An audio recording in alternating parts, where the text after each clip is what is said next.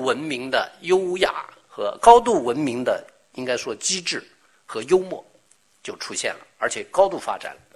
海顿一开始他一直是一个，他有点精头怪脑，海海顿啊，他的风格上就是比较崎岖不平。他不像莫扎特，莫扎特是南方人，可能跟他们的地域有关系。总的来说，南方人比较柔硬、柔韧，比较优雅。所以海顿因为莫扎特是萨尔斯堡人啊，后来又到意大利学了很多时时间，把意大利的东西全部学来了。所以海莫扎特的机智是南方的，海顿的机智是北方的啊，北北方比较粗犷，比较神经质啊，比较幽默。那么这样的这个，在这个里头。他一直保持了他的这个幽默，但是把这个幽默用用古典的这种呃顺滑或者说大气把它驯服了啊，这是查尔斯罗森的观点。我们在这里头就可以看得出啊，这个 C 大调奏鸣曲里头是一个兴高采烈的一个玩笑，整个作品是个玩笑。它作品玩笑在哪里呢？这个音乐找不到北，梆梆梆梆梆梆叮叮叮梆梆梆梆，然后梆梆梆梆梆梆叮叮叮。他不知道方向在哪里，一会儿走到那儿，一会儿走到那儿，然后又跑出去了，又跑回来了。啊，这个音乐的方向一直在那里搞幽默，大家听一下。四十八，哎，这儿，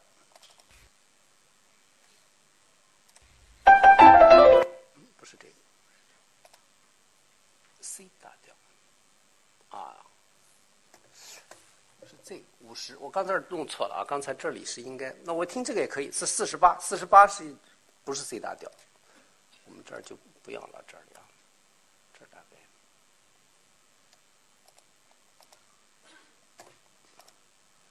这里有错误啊！这里我把它，这把它不是 C 大调，我们就奏鸣曲，这个调性什么我忘掉了。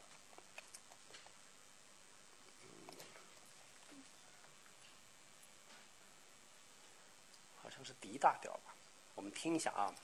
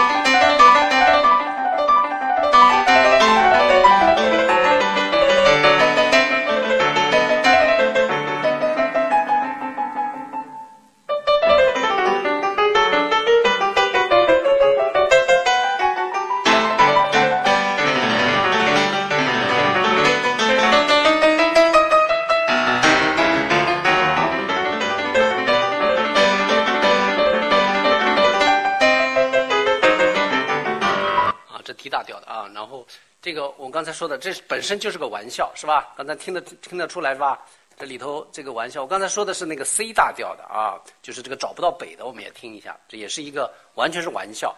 这个他就是在他的末乐章里头，尤其是这种兴高采烈的这种机智的玩笑，一直是层出不穷。听一下这个。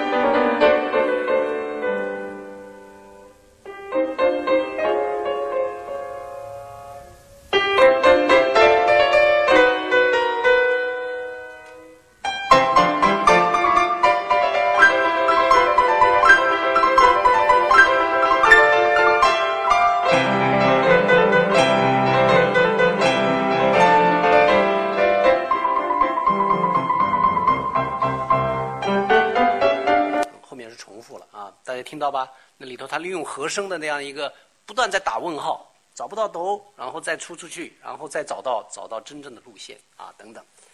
好，我们这里呢放一个这个呃放一个交响曲，第八十八交响曲，这是他当时为巴黎的一个违约。你看他的违约来自巴黎了啊，当时是应该说是这个欧洲最最富活最富丽堂皇的这个城市来的那里来的一个违约，为他写的这样一个交响曲。这里头我们听他的第一乐章，这里头这是充满了这个新鲜的创意啊！他就用一个动机，整个一个交响曲第一乐章完全用一个动机，所以它完全预示了或者说是贝多芬的一个前身啊，就是用非常精巧的和简练的这个笔法来构建一个完美的一个大厦啊！我们来听一下他的第一乐章，八十八交响曲。这个交响曲，嗯，你你很难就是说像贝多芬的命运呐，或者田园啊这种，也就是他有那么很明确的一个表达意图，他没有那么明确的表达意图，但是他的音乐的那个精粹，还有那个就是创意的那个无穷，还有那个就是那个这种各种各样的点子，就是不停的这个对于那个音乐的一个动机做各种各样的变化啊，这种这种新鲜感到现在一直都没有失效。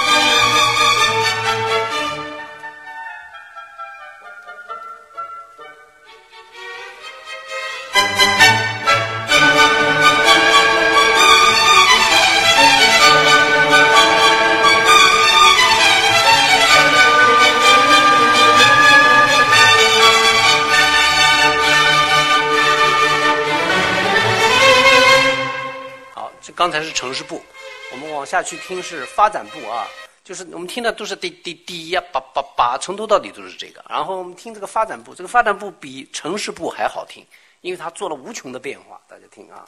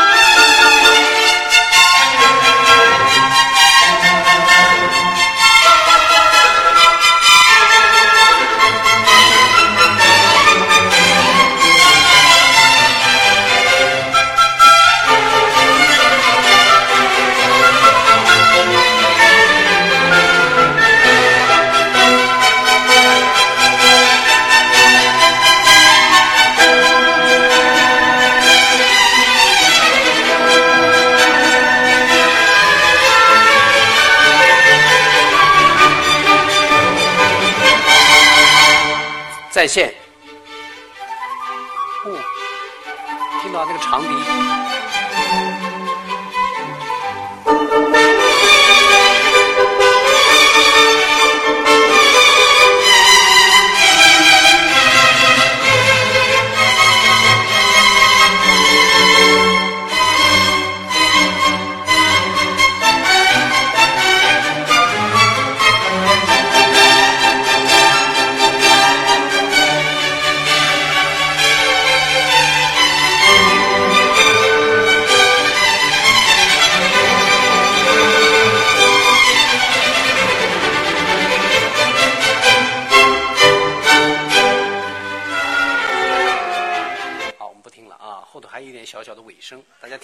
刚才那个就是那么一个对一个简单的这样的一个素材的一个，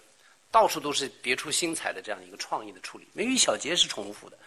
海顿的发展部啊，海顿的在线部是完全对城市部的改写。他因为他的音乐很动力，所以他总是，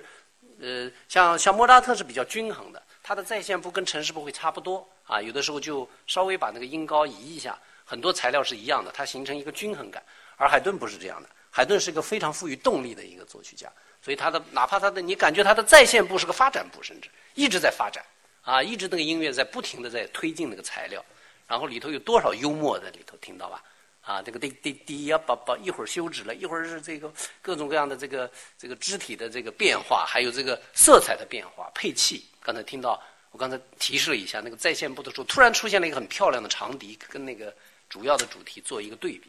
这样呢，就是他的音乐里头很多就是是一种纯器乐的或者纯音乐的一种趣味，它不是说表达很明确的一种什么外在的这种描写，或者说是呃图画的这种东西。它更多在于那个材料本身那个趣味的那个发展，达到了很高的一个一个一个艺术的境地啊。然后到八十年代，你看我们到我们现在听到的这个八十年代的海顿音乐就已经完全成熟了，是我们听得很舒服了。就是我们所习惯的这样的一个古典风格的这个语言，在这里已经全面展露了，但还没有，还没没有没没没没没到顶。他到九十年代达到真正的一个高峰。九十年代恰恰是莫扎特去世了。莫扎特是九一年去世的，啊，就是海顿在莫扎特去世以后，也许也许是没有对手了吧？我们这样猜，啊，就达到了一个更高的一个高峰，啊，就是所以他在莫扎特逝世以后，成为一个全欧公认的是在世的当时最伟大的一个作曲家，在这个里头成熟智者的一个集大成，啊，你感觉这是一个充满智慧的一个一个老者，但是他没有老去，依然充满了各种各样的这种玩笑。而且通俗的雅趣跟高贵的平易，它形成了辩证的一个统一。他的趣，他的这种玩笑，是好像是通俗的，但是充满了文雅的趣味。那么很高贵，但是它又是平和的啊，所以他应该说是把贵族跟平民的这样两种最优质、优良的这种品质，好像在他的音乐中达到了一个融合。所以真正是达到了，在他的音乐中，我们看到了启蒙运动的一个至高的理想。啊，就是贵族跟平民之间的一个和解，而不是冲突，啊，因为平民有平民的这个呃品质，贵族有贵族的品质，而海顿大家知道他出身平民，但是他后来一直在贵族的圈子里头工作，他把这两个不同的社会阶层的优秀品质，似乎在他的音乐中达到了一个综合，这是他音乐特别感人的一个地方，或者特别有趣的一个地方。我们现在再来看一个他的最后一个奏鸣曲。这是公认是他所有奏鸣曲。你看，好的艺术家都是越到后头作品越好。海顿完全符合这个规律。他的钢琴奏鸣曲最好的就是最后那个，啊，就是五十二奏鸣曲的末乐章。啊，我们都听的莫言，莫言当全是玩笑，这是真是一个高级的玩笑，闹剧，但是一个极其文雅和优越的一个闹剧啊。我们来听一下这个。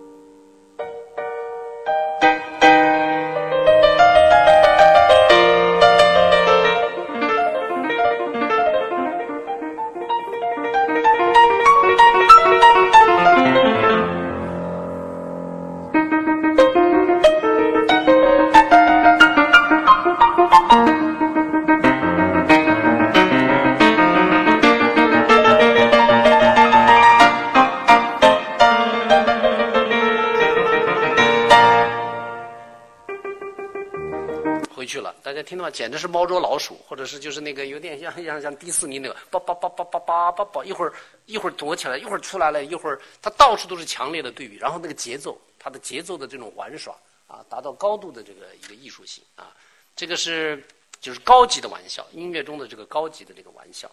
但是海顿还有另外一面，我们来听他的一个弦乐四重奏，就是情绪的这种深度的这种成熟，我们也在他的音乐里头可以看到。这是他的最后一首弦乐四重奏，啊，哦不是，我说错了啊，那一百零七是最后一首，是作品七十七，是非常晚的一首弦乐四重奏。我们可以看到他在弦乐四重奏里头的这个情绪的这个高度的这个啊这种深度，这种就是只有一个成熟的老者才能写出这样的音乐。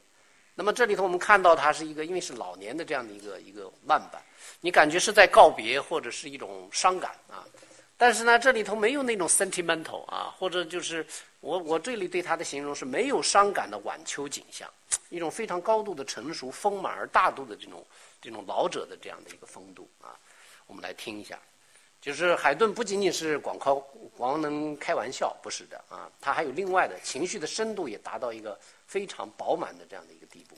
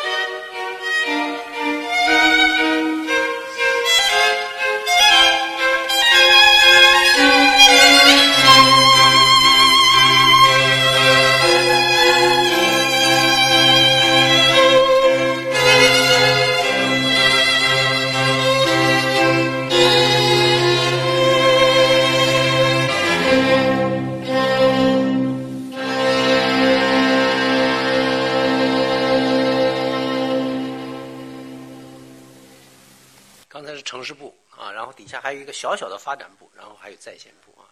写的非常感人。这个，这个是一个很典型的，就是海顿所特有的这种情感，呃，高贵的这种很深挚的，但是绝对没有浪漫派的那种伤感或者是病态的东西。就海顿的特点是完全没有病态，他是完完全全健康的，包括他的情绪范畴也是完全健康的。所以人家有一句，有一个专家写过说过一句话，我觉得这形容的很准确。好像他说海顿的音乐是在人的原罪之前所产生的，就是他的音乐里头完全没有罪恶，就是罪恶的这个东西范畴完全没有进入，或者他看他不去看，或者说他就是展现的是人最健康的那个东西。所以你看，哪怕是一种告别或者晚秋的东西，它都不是 sentimental，很健康、很豁达，啊，给你一种非常美好的这样的一种一种感觉啊。所以这是他晚年达到的这样的一个，就是他那种高级的玩笑这种东西依然有，啊，包括在他的慢板乐章呢，也达到了很深刻的这样的一个地，所以是这样的一个一个智者，应该说晚年他达到一个智者的这样的一个境界。好，最后我们做一点总结。我们这样呢，我们对海顿的生平也做了一个大致的一个社会学的考察，对他的音乐风格我们也做了一个浏览。那么这样呢，我们就可以来定位海顿的音乐独特性到底在什么地方。我的定位是他位于前现代与现代之间，他是这样一个人。这个人现这样的人没有了，因为这个时代过去了，我们已经完全进入现代了。他是一个前现代跟现代中间的这样一个人啊。那么暮年的海顿。啊，就是我们刚才已经听到他晚年的一些一些一些作品，他是一个心满意足的人，啊，很应该说功德圆满啊。海顿一生很功德圆满，尽管婚姻不是很很幸福，他跟他老婆不太好，哎，除了婚姻，而且他也没有子嗣啊，没有没有没孩子，但是呢，他就是一辈子应该说很满很心满意足。但是有一个心态是我们现代人完全没有的，他到老了这么出名了。然后有一个记者当时想去采访他，想写他的传记，他就弄不明白怎么会有人对他这样一个人的生平有兴趣。注意这个心态，我们现在人完全没有了。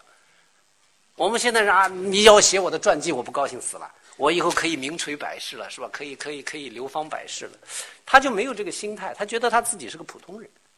哎，所以他就弄不明白怎么会有人对他会感兴趣，还会要来写他的生平。但其实他当时已经完全功成名就了，这是一个非常典型的反映他的这个人生态度的这样的一件事儿，啊，所以呢，我们就可以看到，就是海顿他自我意识中那种前现代的非个人心态，他把自己不是看得很重的，因为他是个平民嘛，一辈子又算一个高级仆人，这样一个不自己不算什么，但另外一方面是海顿音乐中随着时间推移越来越出现的那种明确和明显的个人风格，现代的。个人风格是现代，就讲个人，我们个人的这样一种主体的这种表达意识。这个两者间的张力和对比，恰恰是理解海顿独特音乐道路的一把钥匙。就是你要理解海顿，得知道这一点。就一方面他是个前现代人，但同时他的音乐已经越来越有现代的那个品质。所以对于今人而言呢，海顿是某种可望不可及的理想，啊，已经没有了。就是那种前现代的这种谦卑、这种放松，与现代的这种个人性的这种平衡，在海顿那里达到一个非常完美的这样的一个一个一个一个均衡的一个状态。就一方面他很谦卑啊，我们知道巴赫也有这种心态啊，因为他是一辈子为上帝服务的，就那种前现代的东西跟现代的这种个体意识两者之间的一种平衡，在海顿身上达到了。所以呢，在他的音乐中，我们可以说他是具有贵族气质的一种平民姿态，或者说是平民趣味的贵族性提升，在他的身上达到一个辩证的统一。所以，总的来说呢，他的音乐是对生活是充满了乐观向上、肯定的这种十八世纪的这种世界观啊。他的音乐整个的反映了启蒙时代的这种乐观向上、肯定的精神，对世界抱美好的或者乐观的一种态度。它是和谐而不是风趣，圆满带充满了这个啊这个啊 生机，圆满而充满了生机。那么我们来看一下他的艺术旨趣跟风格指向，那就很清楚了啊。由于海顿的这样的一种心态，所以成就了他在音乐史上的一个伟大的业绩，就是他是音乐史上最杰出的机智型幽默大师。这是他的第一个风格范畴，最重要的，而且是就是这个也没有任何人能够超越他啊！就是机智的幽默，这是他在音乐史上最伟大的这方面的大师啊，这是公认的啊。比如说，我们这里没有时间了，就不放了啊。到二十世纪，甚至普罗科菲耶夫写了一部交响曲向他致敬，那就是古典交响曲 （Classical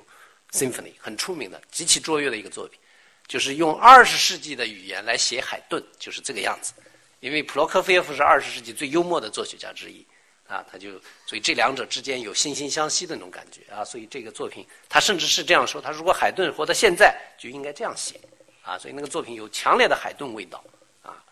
第二就是他的这个这一点直接影响到贝多芬，当然在贝多芬身上甚至更加发扬光大了，就是他他的作品中这种